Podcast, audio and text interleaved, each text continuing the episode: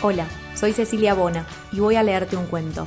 Si te gusta, seguime en las redes sociales, donde promuevo el placer por la lectura. Búscame en Instagram, Facebook, Twitter y YouTube como Por qué leer OK.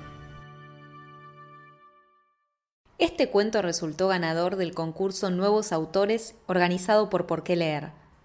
La Casa del Country, Florencio Garma. Miguel salió de la autopista y tomó por el camino de la derecha. El embotellamiento había quedado atrás y la calle que se abría ahora estaba libre de tránsito y parecía recién asfaltada. A los costados se levantaban grandes cercos y muros de ladrillos con rejas eléctricas en la parte de arriba. Cada tanto se podían ver carteles triangulares que decían peligro, alta tensión. Miguel se imaginó por un momento a las familias paseando por adentro de esos countries, matrimonios caminando de la mano y chicos andando en bicicleta por el medio de la calle.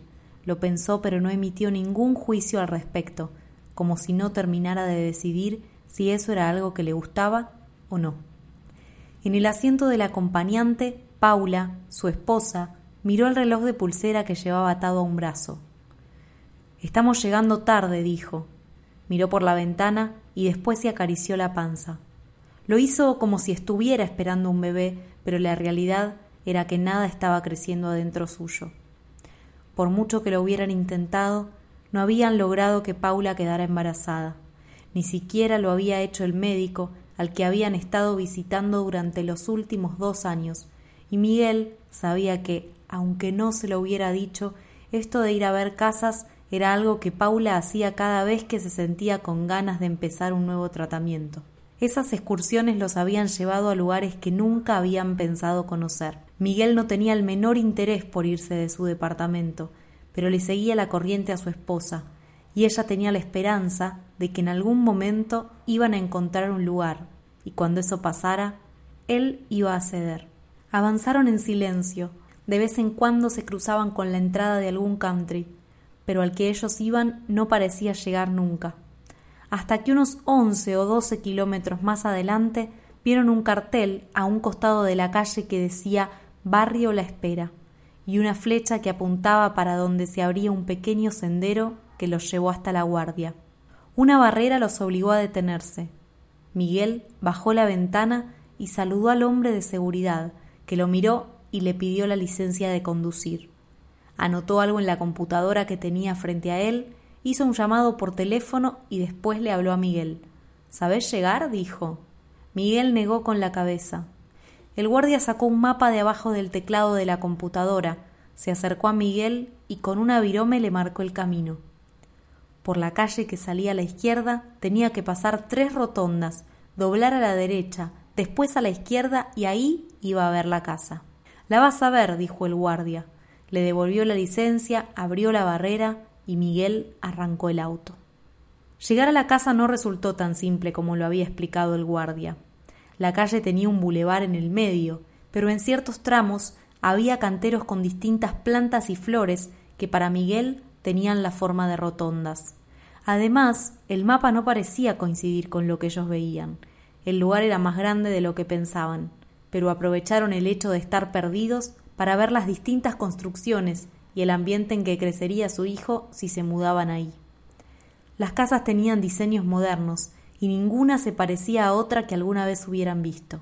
Terminaciones triangulares, grandes ventanales y paredes de piedra fueron algunas de las cosas que les llamaron la atención. Veinte minutos después de haber atravesado la barrera, por fin encontraron la calle que habían estado buscando, y fue ese el momento en que Miguel se dio cuenta por qué el guardia había dicho que iban a reconocer la casa. Paula le indicó cuál era. Se estacionó atrás de un auto que estaba parado y contemplaron la casa en silencio. Paula lo miró para ver cuál era su reacción. La construcción estaba sin terminar. Se podían ver los reboques y casi ninguna ventana tenía vidrio. Era difícil decir algo con las cosas en ese estado. Al lado de las grandes obras que habían montado los vecinos, esa no parecía de hecho una casa. Se bajaron del auto y atravesaron el camino de entrada. El pasto le llegaba hasta los tobillos y de un momento a otro se vieron rodeados por un enjambre de moscas. Miguel se las sacó de la cara con una mano y con la otra empujó a Paula para que caminara más rápido. La puerta de la casa se abrió antes de que ellos pudieran llegar, y de adentro salió un hombre vestido de traje.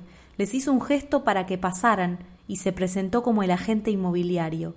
Adentro el panorama era todavía peor que afuera. Humedad por todas partes, el polvo flotando en el aire, ni siquiera había escalera, y cuando el hombre los dejó solos para que pudieran dar un recorrido a los ambientes con algo de privacidad, tuvieron que subir al piso de arriba por una escalera de pintor que estaba apoyada contra la pared. Entraron en una habitación, la que parecía ser la principal. Tenía baño propio, pero no había inodoro ni bañadera. Está claro que compraríamos el terreno, dijo Paula. El resto no sirve.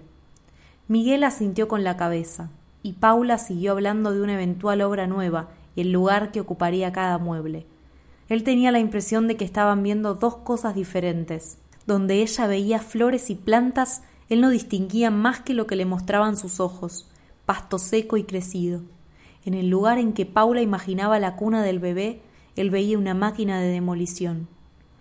Supongo que podríamos pelear el precio, dijo. Paula dio unos pasos hacia donde estaba él y lo agarró de la mano. Cada día estoy más segura de que tenemos que irnos de la ciudad, dijo. Podrías mudar la oficina para acá, es una zona que está creciendo. Yo podría trabajar con vos. El solo hecho de pensar eso hizo que a Miguel le pesaran las piernas. ¿Quién iba a querer ir a trabajar todos los días a un lugar tan alejado? Iba a tener que tomar empleados nuevos, siempre y cuando sus clientes aceptaran irse hasta ahí cada vez que quisieran verlo. Paula vio en la expresión de su marido cada cosa que lo hacía dudar y siguió hablando.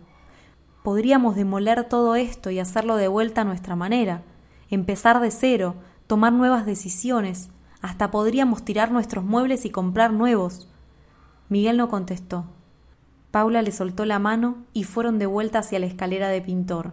Miguel la sostuvo desde arriba hasta que su esposa bajó y después la siguió. Abajo no había mucho para ver, por lo que apenas recorrieron la cocina y el living y se dirigieron a la puerta. ¿No te gustó la idea? dijo Paula. Miguel se quedó pensando por unos segundos la mejor forma de explicar todo lo que no estaba bien en ese lugar, pero no supo cómo hacerlo y dijo no. Cruzó la puerta y salió.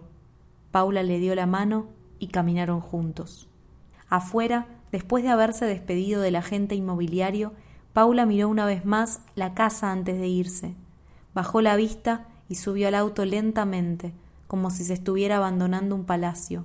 Miguel, sentado frente al volante, puso en marcha el motor y el auto empezó a avanzar. Mientras buscaban la salida, Miguel apoyó una mano en la rodilla de su esposa.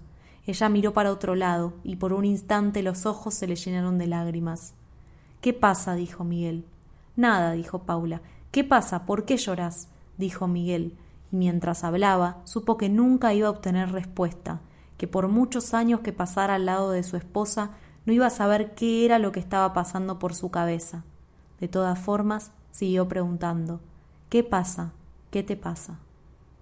Gracias por escuchar el cuento hasta el final. Espero que te haya gustado. Si es así, no olvides seguirme en las redes sociales. Búscame en Instagram, Facebook, Twitter y YouTube como por qué leer OK.